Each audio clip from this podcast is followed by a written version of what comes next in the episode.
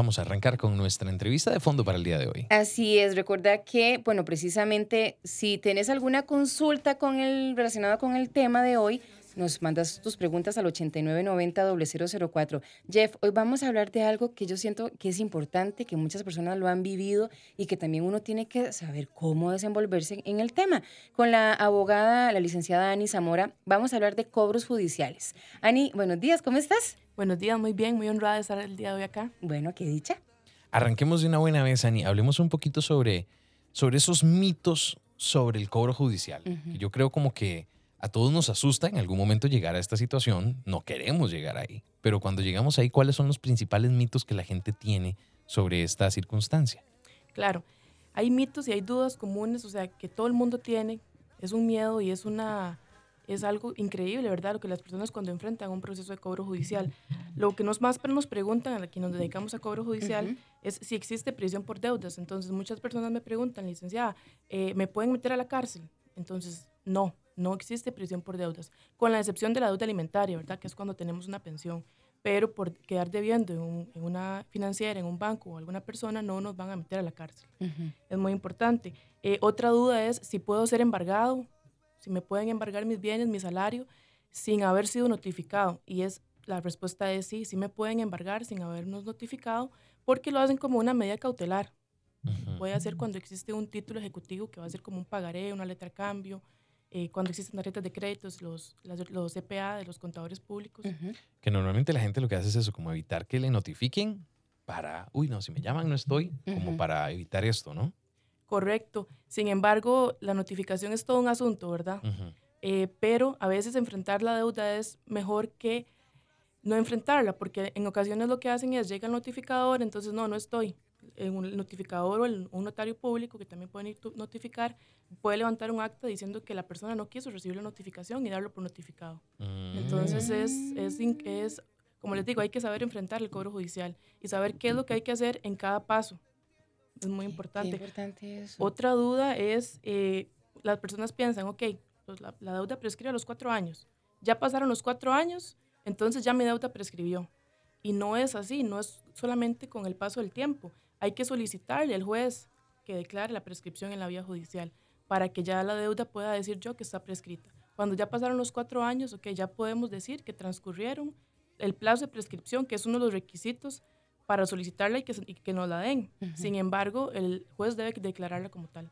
Ani, háblanos un poquito sobre qué implica hacer un arreglo de pago eh, cuando tengo una deuda pues, atrasada y, supongo que la cosa cambia ya cuando entra a un cobro judicial. O sea, no es lo mismo una deuda atrasada a un cobro judicial. Entonces, ¿qué, qué implica hacer ahí un, un arreglo de pago? Por supuesto. Bueno, primero tenemos que entender que una vez que la deuda está atrasada, se vuelve líquida y exigible. Así tenga dos o tres días de atraso. Y desde ese momento el acreedor puede meter o abrir ¿verdad? el proceso judicial de cobro. Entonces es importante que también tengan eso porque se piensa que son a partir de los tres meses, pero no es así. Vamos a ver, con el arreglo de pago hay que tener mucho cuidado porque tiene sus cosas, ¿verdad? Normalmente es hacer una deuda nueva. Normalmente entonces yo tengo una deuda que adquirí por 100 colones, por poner un monto, eh, con los intereses moratorios, intereses corrientes y con el atraso ya lo tengo en 170 colones, entonces el acreedor va a buscar volverme a hacer firmar un pagaré o un documento en donde yo me comprometa a pagar esos 170 colones como monto capital, que de ahí en adelante van a generar intereses. Entonces, como les digo, hacer un arreglo de pago en ocasiones no es tan viable o en ocasiones hay, se debe contar con la asesoría necesaria. Porque otro punto importante y, que lo hemos visto, ¿verdad? En, en, cobro judicial es que yo me atraso con mi tarjeta, me atraso con mi deuda, tengo ya un tiempo porque me quedé sin trabajo, ya ahora tengo trabajo, quiero hacerme cargo de mi deuda, entonces busco a mi acreedor, hago un arreglo de pago, empiezo a pagar mes a mes, pero cuando me doy cuenta tengo un arreglo, eh, tengo, perdón, un cobro judicial entonces, por eso les decía al inicio que la deuda se vuelve líquida y exigible. Y eso quiere decir que tengo que pagar la totalidad de la deuda. Si el acreedor quiere dejarme pagar en tractos, es decisión de él. Pero eh, lo que la norma dice es que tiene que pagarse la totalidad. Entonces, en ocasiones, como les digo, es importante contar con la asesoría también cuando vamos a hacer un arreglo de pago, porque podemos estar pagando y también nos pueden estar abriendo por otro lado un cobro judicial. Y, y Ani, digamos, ¿qué pasa con los embargos? Eh, ¿Nos pueden embargar el salario, las cuentas bancarias o bienes? O sea, si tengo casas, terrenos, ¿qué pasa con eso? Eh, les decía al inicio que se hace como medida cautelar. Ajá. Cuando hay un título ejecutivo, que es Ujú. un pagaré, una letra de cambio.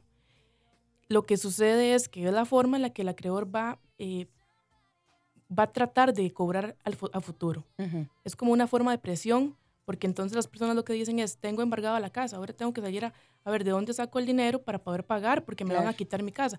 Porque les llegan mensajes que les dicen, en 72 horas le vamos a quitar la, la propiedad, y tal vez la deuda no está ni en cobro judicial. Y también tienen que entender que eso no funciona así. Una cosa es que me embarguen la propiedad y otra cosa es que ya vaya para un remate que eventualmente podría pasar, no digo que no. Sin embargo, cuando nos apersonamos al proceso y tal vez es una deuda de 300 mil colones y me están embargando una propiedad de 50 millones, 20, 20 millones, hay un sobreembargo, ¿verdad? Nos están embargando un bien que vale muchísimo más que lo que realmente vale la deuda. Y, ta- y además de eso, también ya me embargaron el salario de las cuentas. Entonces, me están embargando demasiadas cosas por una deuda pequeña. Ani, ¿cómo funciona el proceso de la notificación? ¿Cuándo, cómo y dónde está bien realizada? Vamos a ver, ¿cuándo, dónde y cómo? ¿Cuándo? En cualquier momento, ¿verdad? Nos pueden notificar en cualquier momento. ¿Dónde está bien, está bien realizada la notificación que nos hacen en nuestro domicilio, donde vivimos, el domicilio real, el domicilio registral, que el acreedor puede solicitarle al juez que les- le envíe un, un oficio al, regi- al registro nacional, al registro civil, perdón, para que nos diga dónde es que, cuál es, la- cuál es más bien la dirección registral. Entonces también estaría bien hecha ahí y en la en el domicilio contractual, que es cuando firmamos el documento donde nos obligamos a pagar el monto, el que pusimos ahí. Ese sería el domicilio contractual. Estaría bien hecha, entonces, en el domicilio real, domicilio contractual y domicilio registral. ¿Y cómo? Bueno, por un notificador del Poder Judicial, por un funcionario de Correos de Costa Rica, un notario público y fuerza pública, que no es una notificación válida. Correos electrónicos, mensajes de WhatsApp, mensajes normales. Ujú. Cuando nos llega en el correo electrónico que dice usted está en cobro judicial, en el expediente, que ni siquiera es un expediente real, ¿verdad? Porque el expediente siempre va a empezar con un año, entonces va a empezar como 20, 21, 17, 15, 09, con el año, ¿verdad? En Ujú. donde, del que se abrió. Eh, y empieza tal vez con A, B. Entonces ese no es que ya exista o que no es, no es que haya un expediente. Ah. Esas notificaciones no son notificaciones. ¿Y cuál es el fin entonces de que nos envíen esto? Nos presionan. Presionar Sí, es presionar. ¿A, a qué? Porque al final de al cuentas. pago. Ok. al pago o en ocasiones empiezan a hacerlo, ya, ya han transcurrido tal vez tres años, dos años, cuatro años o más Ah, años.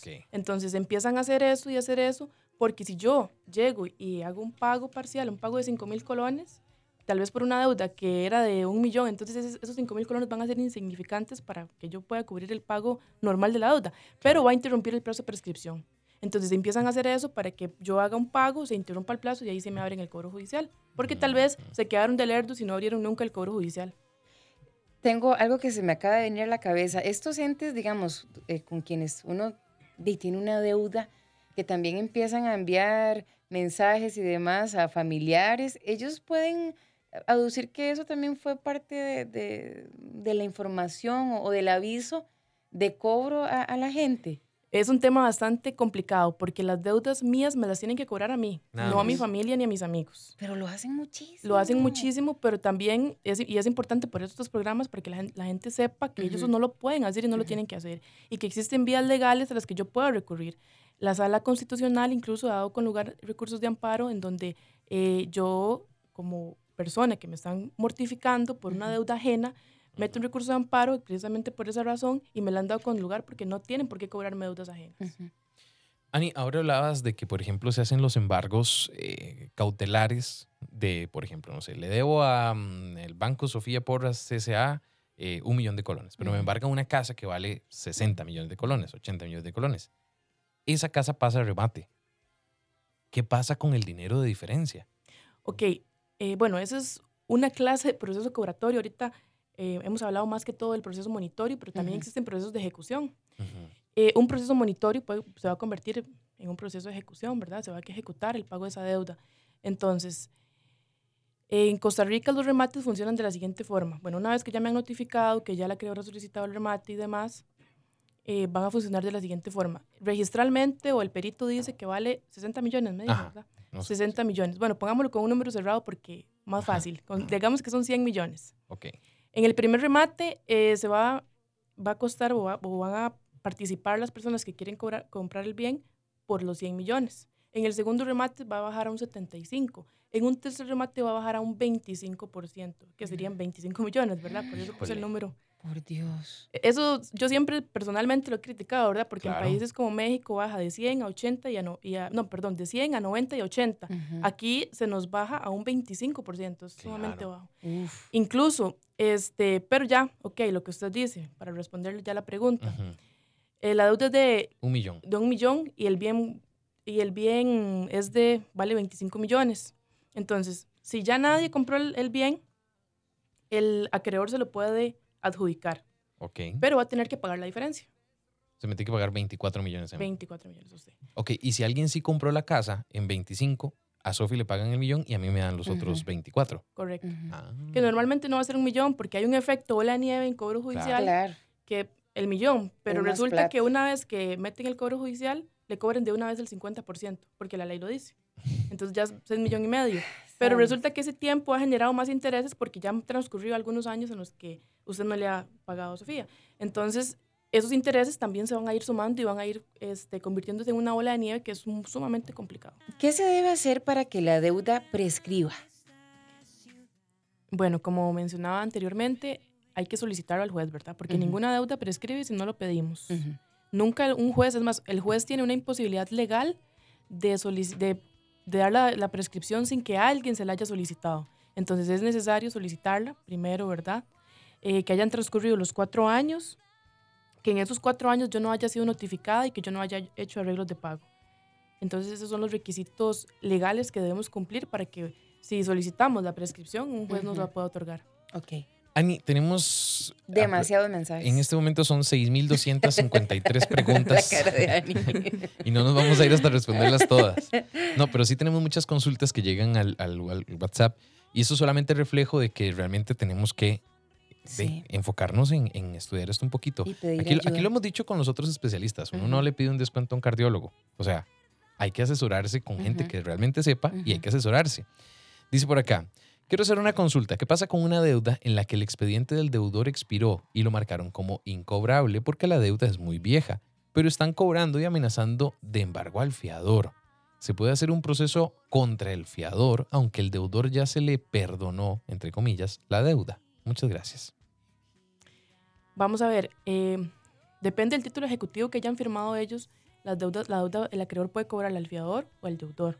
Si es un pagaré, entonces, aunque tal vez ya el deudor haya solicitado la prescripción y se la hayan dado, eh, si el acreedor, el, perdón, el, fiador todavía está ahí, no ha solicitado él por aparte la prescripción, podrían eventualmente cobrarle a él. Y hablabas de algo muy interesante que, que, que me generó como, ah, ¿verdad? Uno le puede pedir, uno como fiador, si le cobran eso, después uno puede pedirle el reintegro al deudor. Después uno puede cobrar todo lo que pagó, ¿verdad? Eh, a través de un proceso civil al, al, al deudor original, ¿verdad? A la persona que yo fié. O sea, yo le fui fiador de a Sofía con, no sé, una pantalla que sacó. No la pagó, me la cobraron a mí, yo después le puedo cobrar a Sofía esa plata. Después se Ujú. le puede cobrar, correcto. Ah, Mm, ¿Ves? Yo no, yo no yo sabía eso que... lo desconocía también. Claro. Por eso hay que despabilarse con eso. Dice por acá, ¿qué pasa cuando no se tiene nada a mi nombre para que se lo remate? ¿Qué sucede con esa deuda? Esas son las deudas que no se pueden cobrar. Em, y hay un dicho que muchas personas dicen, el que nada tiene, nada debe. Ujú. Entonces, si yo no tengo cómo me cobren, si yo no recibo un salario, si yo no tengo ni cuentas bancarias, si yo no tengo em, bienes a mi nombre, entonces, ¿cómo me van a cobrar? Me pueden llamar, me pueden eh, acosar, intimidar, todo lo que sea, pero si no tengo cómo pagar o, o no tienen cómo cobrarme, más bien, eh, no hay nada que se pueda hacer por, por parte del acreedor, ¿verdad? Ok. Dice, dado el caso de llegar a un arreglo de pago con la entidad y cancelarlo por completo, ¿pueden seguir con el cobro judicial? Aclaro que antes, antes que se entregó carta de descargo. Ok, vamos a ver, cuando hacemos un, un arreglo de pago y pagamos la totalidad, es importante que en un documento, ¿verdad? Solicitemos, una vez que nos hayamos asesorado también, solicitemos que ese acreedor o esa, o esa entidad solicite que se termine el proceso judicial. Porque si no, lo voy a tener que hacer yo y me- eso me va a generar un costo, ¿verdad? En honorarios de abogado o abogada que no tendría yo por qué cubrir cuando la, la, el acreedor lo podría hacer. Entonces es importante también que solicitemos, ok, tengo un cobro judicial, le voy a pagar, pero termíneme el cobro judicial. Ok. Ok, dice por acá. Hice arreglo de pago con gestionadora y aún así me embargaron el nicho del cementerio. Esa pregunta antes la, la contestamos, ¿verdad? Es que la Ah, ok, contestamos la en el live. contestamos, ajá. Eh, ok, les decía que eh, se ha discutido mucho si se puede o no se puede embargar el nicho. En algunos jueces no lo embargan, ¿verdad? Porque posiblemente no se va a poder llegar a un remate, no se va a poder dar por cobrado el acreedor con un nicho. Eh, muchísimo menos si ya está usado. Entonces es muy complicado. eh, eventualmente podría personarse esa persona al proceso de cobro y eh, oponerse, ¿verdad? Porque es algo que muy difícilmente puedan rematarle. Hay algunas historias que, que a uno le dan cólera, ¿verdad? Leer y conocer. Dice aquí, ¿qué pasa si mi mamá fue fiadora y le cobraron la deuda? Ella la pagó, pero la persona deudora es adulto, adulto mayor y su propiedad la pasó a nombre de otra persona. ¿Puede ella cobrar de alguna forma? Sí, ella podría cobrar a través de un proceso ordinario y también pedir que, bueno, ahí hay tal vez un fraude por simulación porque ella está Ujú. traspasando para que no le cobren. De hecho, lo tuvo que haber hecho el acreedor, aunque muy pocas veces se utiliza, ¿verdad? Eh, y mucho más si lo que hizo fue donarla. Entonces, todavía eh, los bienes que donamos, porque eso es una de las cosas que las personas se equivocan. Yo tengo una propiedad y ya veo que me va a entrar un embargo, entonces se la dono a, a Sofi. Ujú. Pues resulta que los bienes que yo dono siguen respondiendo por las deudas. Entonces, no, no funciona así. Lo que tengo que hacer es una compraventa, vendérsela. Pero sin, em- sin embargo, ¿verdad? Eh, podría eventualmente abrirme un proceso por simulación, porque estoy simulando una venta, ¿verdad? Ujú. Claro. Cuando no es real, sí, es, fraudulento. Es fraudulento, correcto. Por acá dice, "Mm, hace cinco años dejé de pagar una deuda con una casa comercial y no pagué su totalidad. Hoy en día me están intentando localizar. ¿Pueden embargar mi salario actual? Por supuesto, pueden embargarlo. Aunque fue hace cinco años. Fue hace cinco años, pero recuerde que la deuda prescribe cuando solicitamos la prescripción, si no está viva la deuda. Y pueden embargarme, pueden eh, cualquier bien o cualquier salario. Entonces lo que procede para esta persona es que vaya y solicite la prescripción. Sí, que primero solicite el acceso al expediente digital de gestión en línea en el Poder Judicial, en, el Poder Judicial, en cualquier juzgado, con el correo electrónico, el número de teléfono, lo activan y revise o con un especialista o con alguien que sepa, realice la revisión del expediente a ver si ya aplica la prescripción. Pero que no vaya a solicitar y no nunca vayan a solicitar el expediente al juzgado porque se dan por apersonados y se interrumpe el plazo de prescripción. Si ahí se dan por notificados y ya se pasearon en todo. Ani, bueno, quisiéramos quedarnos con vos hasta, hasta las 5 de la tarde hablando de ese tema, pero tenemos que des- ir despidiendo el programa. ¿Cuáles son tus consejos finales respecto a cobros judiciales? Bueno, creo que sería, primero, no tener miedo, no, no sentir vergüenza, o sea, tomar ya, eh, llegamos a este punto, entonces, como dicen, tomar el cacho por los cuernos Ujú, y, y asesorarnos bien, sobre todo, porque en ocasiones nos quedamos con las manos cruzadas y ya al mes, cuando ya queremos hacer algo, ya nos ha pasado el plazo eh, para poder oponernos en, en caso de una notificación. Normalmente es lo que hacen las personas, no recurren a, una- a la asesoría, no Sí. recurren a un abogado para que les pueda ayudar. Y es lo primero que tenemos que hacer. Una vez que nos llega la notificación, poder eh, solicitarle ayuda a alguien, porque ya más adelante eh, simple y sencillamente no se va a poder hacer nada. Entonces, es una de las cosas. Eh, otra es, todos los, los procesos judiciales yo sé que crean mucha incertidumbre, mucha ansiedad, en ocasiones, como decía antes, mucha depresión. Claro. Sin embargo, eh, tenemos que tener en cuenta, y eso es, una, eso es un tema que también uno tiene que tratar con las personas, porque eh, existen personas que caen en una depresión extrema. Entonces, ok, no, no, no lleguen a ese caso, no todo está perdido. Todavía se podría eventualmente hacer algo para que usted no pierda su propiedad, para que ese salario que le, que le embargaron usted pueda recuperar todo el dinero que le han retenido, porque cuando solicitamos la prescripción, además de que se levantan todos los embargos, nos regresan el dinero que nos han embargado. Entonces, eh, es importante, o eventualmente, cuando ya han transcurrido cierto plazo, tres, tres meses, eh, podemos solicitar el levantamiento de la medida cautelar, ¿verdad? Siempre analizando el expediente, Ujú, por ujú, supuesto. Ujú. Y eh, levantar todos esos embargos o eso que nos está afectando. Ani, muchísimas gracias por acompañarnos en Bésame en la Mañana este, este día. ¿Cómo se pueden poner en contacto con vos? Eh, bueno, pueden eh, escribirme por WhatsApp o llamada Ujú. telefónica al 6259-6149. ¿Y te pueden seguir en alguna cuenta en Instagram o Facebook? Claro, en Instagram aparezco como soy Ani Zamora. Bueno, mi nombre se escribe un poquito raro, se escribe con doble N y E al final. Y en Facebook aparezco como Acceso Legal, Perfecto. Muchas gracias, Ani, de verdad. con todo gusto.